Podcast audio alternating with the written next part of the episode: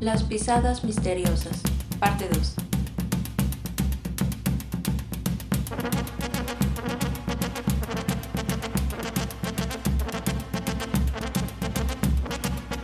Pero el ejército de criados desaparecía antes de que se escuchara el primer tintineo de los cubiertos, y solo quedaban uno o dos indispensables para distribuir los platos con rapidez, y en medio de un silencio mortal. El señor Lever, el propietario, desaparecía también entre aspavientos e inclinaciones de cortesía. Sería ofensivo y hasta exagerado decir que no reaparecía frente a sus huéspedes, porque a la hora del plato más solemne, el pescado, se sentía en el ambiente una sombra intensa, una proyección de su personalidad, que anunciaba que andaba rondando por el lugar. Aquel sagrado plato era una especie de monstruoso budín, con el aspecto y el tamaño de una torta de boda, donde gran número de interesantísimos peces habían perdido el aspecto que Dios les dio. Los doce pescadores empuñaban sus famosos cuchillos y tenedores y atacaban el manjar tan cuidadosamente como si cada partícula del budín costara tanto como los mismos cuchillos con que se comía. Y eso es lo que debía costar, y se le hacía honor en el más profundo silencio de masticación. Solo cuando su plato se vio casi vacío, el joven duque repitió la observación de siempre. No en todos lados saben hacer esto, solo aquí. En ningún otro lado, contestó el señor Audley, sacudiendo su honorable cabeza. En ningún otro, solo aquí. Me habían dicho que en el café Anglais lo hacían igual. Y no, señor, añadió meneando la cabeza como un títere. Es muy distinto. Se elogia ese lugar más de lo que se merece, observó un tal coronel Pound, a quien su interlocutor oía hablar por primera vez desde hacía varios meses. No sé, no sé, dijo el duque de Chester. Yo creo que su cocina en algunas cosas es buena. En ese instante llegó un criado y se escurrió rápidamente hacia la pared. Allí permaneció inmóvil en el mayor silencio. Pero aquellos caballeros amables y vagos estaban acostumbrados a que la maquinaria invisible que rodeaba y sostenía sus vidas funcionara con absoluta suavidad, y aquel acto inesperado los sobresaltó como un chirrido. Y sintieron lo que nosotros, lector, sentiríamos si de pronto el mundo inanimado nos desobedeciera, como si, por ejemplo, una silla comenzara a correr. El camarero siguió inmóvil durante unos segundos, y en todos los rostros presentes apareció un explicable rubor. Un aristócrata auténtico le hubiera tirado al camarero algo en la cabeza. Un demócrata auténtico le hubiera preguntado directamente y con compañerismo qué diablos se le había perdido en ese lugar. Pero estos aristócratas modernos no sabían tratar a una persona pobre ni como esclavo ni como amigo. Por eso, una equivocación de la servidumbre los sumergía en una profunda vergüenza. No querían ser crueles y a la vez tenían miedo de parecer demasiado buenos.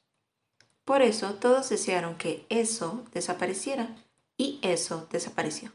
El camarero se mantuvo rígido por unos instantes hasta que dio media vuelta y escapó. Cuando reapareció en la puerta, venía acompañado de otro y secreteaban algo, gesticulando con animación. Después se fue, dejando en la puerta al segundo, y reapareció al rato, acompañado de un tercero. Cuando un cuarto camarero se aproximó, el señor Audley creyó conveniente romper el silencio con una tos estrepitosa, como si fuera el golpeteo del martillo de un juez. En eso se le acercó como una flecha a un quinto camarero y le susurró al oído. ¿Puede el señor hablar con el dueño? Es un tema muy urgente, muy importante. El presidente, desconcertado, se dio vuelta y vio espantado cómo se acercaba el señor Lever. Venía alterado. El rostro, generalmente de color cobre oscuro, ahora parecía de un amarillo enfermizo. Discúlpeme, señor Audley, dijo con fatiga de asmático. Estoy preocupado. ¿Retiraron también los cubiertos con los platos de pescado de los señores? Sí, como es natural, contestó el presidente. ¿Y ustedes lo vieron? ¿Vieron al criado que se los llevó? ¿Lo conocen? jadeó el dueño espantado. ¿Conocer al camarero? contestó indignado el señor Audley. No, de ningún modo. El señor Lever abrió los brazos angustiado. Yo no lo mandé, exclamó. No sé de dónde ni cómo vino. Cuando envié a mi camarero, se encontró con que alguien ya había recogido antes. El señor Audley tenía un aire demasiado aturdido para ser el hombre que le estaba haciendo falta a la patria. Nadie pudo pronunciar una palabra, excepto el coronel Pound. Se levantó rígido, mientras los demás permanecían sentados se aseguró el monóculo y habló en tono ronco, como si ya se le hubiera olvidado cómo era eso de hablar. Quiere decir, quiere decir que alguien ha robado nuestro servicio de plata? El dueño repitió el ademán de los brazos con mayor desesperación y de un salto todos se pusieron de pie. ¿Se encuentran todos sus criados? preguntó el coronel con voz dura y autoritaria. Sí, están todos, dijo el joven duque. Yo los cuento siempre al llegar, cuando están formados junto a la pared. Pero no es fácil que uno se acuerde exactamente, comenzó a decir el señor Audley. Sí, me acuerdo exactamente, exclamó el duque. Nunca había visto más de quince camareros y estaban los quince, ni uno más, ni uno menos. Y el dueño lo miró con gran asombro y tartamudeó. ¿Usted dice que vio a mis quince camareros? Como de costumbre, dijo el duque. ¿Qué tiene de extraño? Nada, dijo Lever con tono grave. Pero es imposible, ya que uno de ellos muerto hoy mismo, en el piso de arriba. Qué silencio espantoso. Ante lo sobrenatural de la palabra muerte, es posible que esos señores ociosos reflexionaran un instante sobre su vida y les pareciera más miserable que una arveja marchita. Uno de ellos dijo con la estúpida amabilidad de la riqueza ¿Podemos hacer algo por él? Y el judío, a quien estas palabras conmovieron, contestó Lo ha asistido un sacerdote. Y entonces se dieron cuenta de la verdadera situación en que estaban. Por algunos segundos habían sentido que el camarero número 15 era el fantasma del muerto, que había venido a reemplazarlo. Y los fantasmas para ellos causaban tanta incomodidad como los pobres. Pero el recuerdo de la platería robada rompió el encanto, y todos volvieron a la realidad. El coronel corrió con brusquedad su silla y se encaminó hacia la puerta. Amigos, dijo, si hay un camarero número 15, ese es el ladrón. Todo el mundo a las puertas para impedir la salida. Las veinticuatro perlas del club justifican la molestia. El señor Audley dudó, pensando si no sería impropio de caballeros el correr, aun en semejante circunstancia. Pero al ver que el duque se lanzaba a las escaleras con fogosidad juvenil, lo siguió aunque con un entusiasmo más adecuado a sus años. En ese instante, un sexto camarero entró a decir que acababan de encontrar la pila de platos en un aparador, pero sin el menor rastro de los cubiertos. La multitud de huéspedes y criados que inundaban la forma inconvexa de los pasillos se dividió en dos grupos. La mayoría de los pescadores siguió al dueño a la puerta principal. El coronel Pound, el presidente, el vicepresidente y algunos más se dirigieron al corredor, rumbo a los cuartos de servidumbre y al pasar junto a la salita utilizada como vestuario vieron la silueta de un hombre pequeño, vestido de negro, perdido en las sombras. Hola, dijo el duque, ¿vio pasar a alguien? El hombrecillo no contestó directamente, pero dijo Señores, me parece que encontré lo que buscan.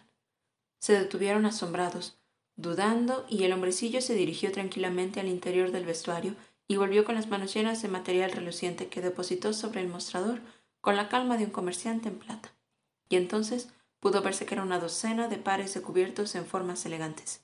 Usted, usted, tartamudeó el coronel perdiendo la compostura por primera vez, y se asomó al cuartito para observar mejor. Así pudo descubrir dos cosas. La primera, que el hombrecito vestido de negro llevaba un traje clerical, y la segunda, que la vidriera del fondo estaba rota, como si alguien hubiera escapado por ella. Cosas de mucho valor para depositarlas en un vestuario, ¿no es verdad? observó el sacerdote con amable cortesía. Usted. ¿Usted robó esto? tartamudeó el señor Audley con ojos relampagueantes. Si fuera así, dijo el clérigo en tono burlón, ya lo he devuelto. Pero no fue usted, dijo el coronel Pound sin quitar los ojos de la vidriera rota. Para hablar claro, no fui yo. Y con simulada formalidad se sentó en una silla que tenía junto a él. En todo caso, usted sabe quién fue, advirtió el coronel. Ignoro su nombre verdadero, continuó el cura tranquilamente, pero conozco un poco su fuerza y sus problemas espirituales. Me di cuenta de lo primero cuando trató de estrangularme y de lo segundo cuando se arrepintió. Bueno, ¿con qué se arrepintió? gritó el joven Chester con una risa pedante. El padre Brown se puso de pie, llevando las manos a la espalda. Muy extraño, ¿verdad? dijo. Es muy extraño que un aventurero vagabundo se arrepienta cuando tantos que viven entre la seguridad y las riquezas continúan con una vida superficial, inútil para Dios y para los hombres. Pero aquí, perdóneme, tengo que advertirle que invade mi terreno. Sin duda de su arrepentimiento no tiene más que ver esos cuchillos y tenedores. Ustedes son los doce pescadores legítimos y aquí tiene su servicio para el pescado. En cuanto a mí, el Señor me hizo pescador de hombres. ¿Ha ocultado a ese hombre? preguntó el coronel arrugando el ceño. El padre Brown lo miró a la cara francamente. Sí, contestó. Yo lo he pescado con anzuelo invisible y con el hilo que nadie ve y que es lo bastante largo para permitirle ir al final del mundo sin que por eso se pueda escapar. Hubo un gran silencio. Los presentes se alejaron, algunos para restituir la plata recobrada, otros para hablar con sus camaradas y para consultar el caso con el propietario. Pero el coronel se sentó en el mostrador, dejando colgar sus largas piernas y mordiéndose los bigotes. Y al fin dijo con mucha calma, ese hombre ha de ser muy inteligente, pero yo creo conocer quién lo supera. Sí, ese hombre es muy inteligente, contestó el cura, pero con el otro a quién se refiere. Es usted, dijo el coronel sonriendo. Yo no tengo interés especial en ver al ladrón encarcelado. Hago con él lo que le dé la gana. Pero daría a complacer muchos tenedores de plata por saber cómo logró descubrirlo y cómo logró que entregue lo robado. Usted ya me parece más habilidoso que el demonio. El padre Brown disfrutó de la áspera franqueza del soldado. bueno, me contestó sonriendo, yo no puedo decirle todo lo que sé, por secreto de confesión, pero no hay motivos para ocultar lo que he descubierto por mi cuenta. Y diciendo esto, saltó con agilidad sobre el mostrador y se sentó junto al coronel, Pound moviendo sus cortas piernas como un niño, y comenzó su historia con tanta naturalidad como si contara cuentos a un viejo amigo, junto a la hoguera de Navidad. Mire, coronel, yo estaba encerrado en ese cuarto, escribiendo, cuando oí unas pisadas por el corredor, tan misteriosas que parecían la danza de la muerte. Primero, unos pasitos rápidos y graciosos, como de quien anda en puntas de pie. Después, unos pasos lentos, descuidados y crujientes, como de un hombre que se pasea tranquilamente mientras fuma un cigarro pero los dos provenían de los mismos pies y se alternaban, primero la carrerita y después el paseo y otra vez la carrerita. Me llamó la atención y me preocupó el hecho de que la misma persona diera dos clases de pasos. Reconocí el paseo. Era el paseo de un hombre como usted, coronel, el paseo de un caballero de buena familia que está haciendo tiempo mientras espera y que anda de aquí para allá, no por impaciencia, sino como una descarga corporal. La carrerita tampoco me era desconocida, pero no podía definir a qué me recordaba. ¿A quién? ¿Qué extraña criatura había conocido antes que corriera en puntas de pie? Después me pareció oír un ruido de platos y la respuesta a mis preguntas me resultó tan clara como el agua. Era el andar apurado de un criado, el andar con el cuerpo inclinado hacia adelante y la vista baja, en puntas de pie, la cola del smoking y la servilleta flotando en el aire. Medité un poco en eso y creí descubrir y representarme el robo tan nítidamente como si yo mismo lo fuera a cometer.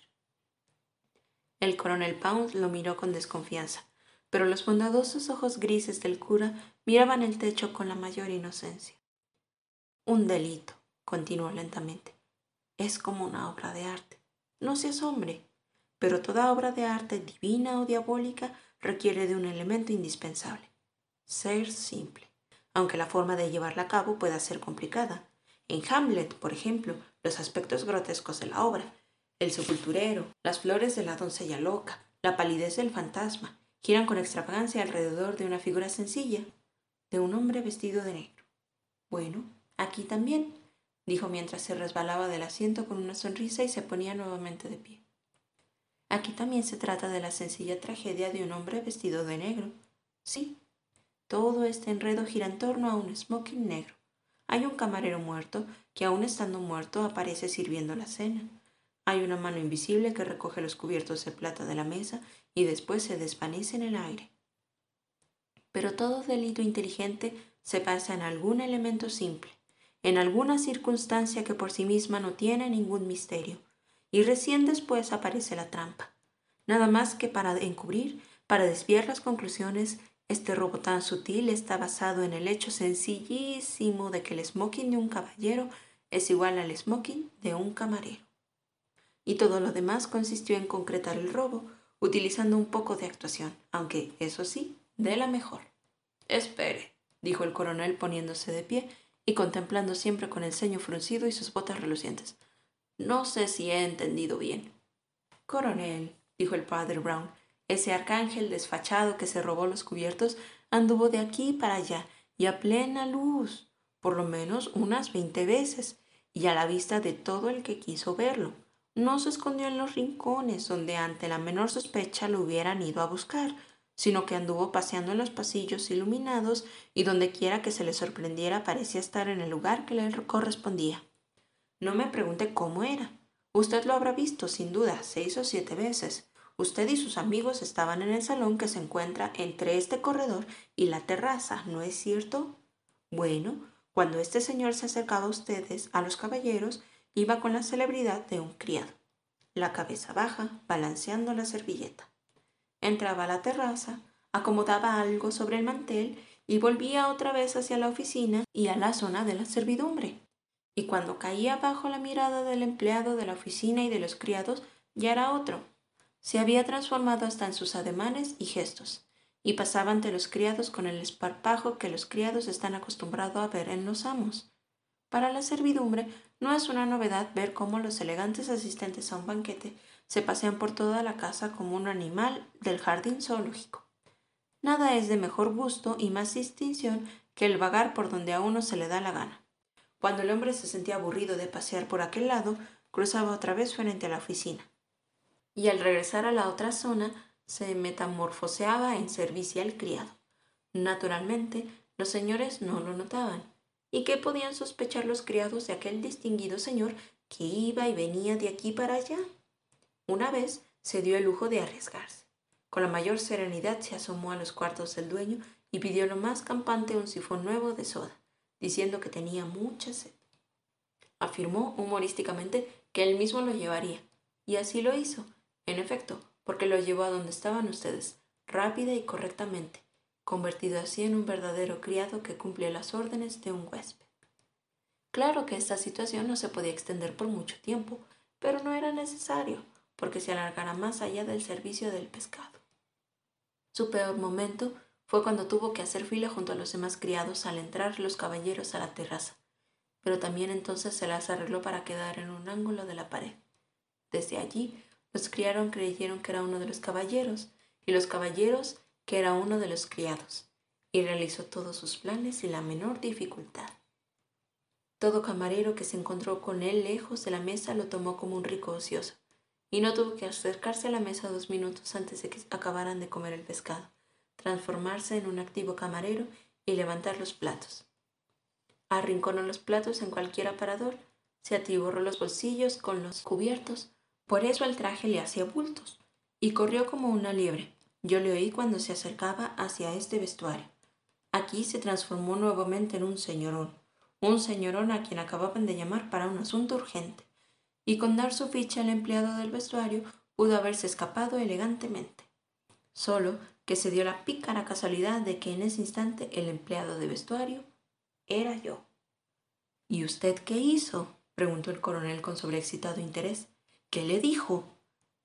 Le pido mil perdones, dijo imperturbable el sacerdote, pero aquí acaba mi historia. Y es donde empieza la parte más interesante, murmuró Pound, porque creo haber entendido las acciones de ese sujeto, pero las suyas, sinceramente, no las entiendo.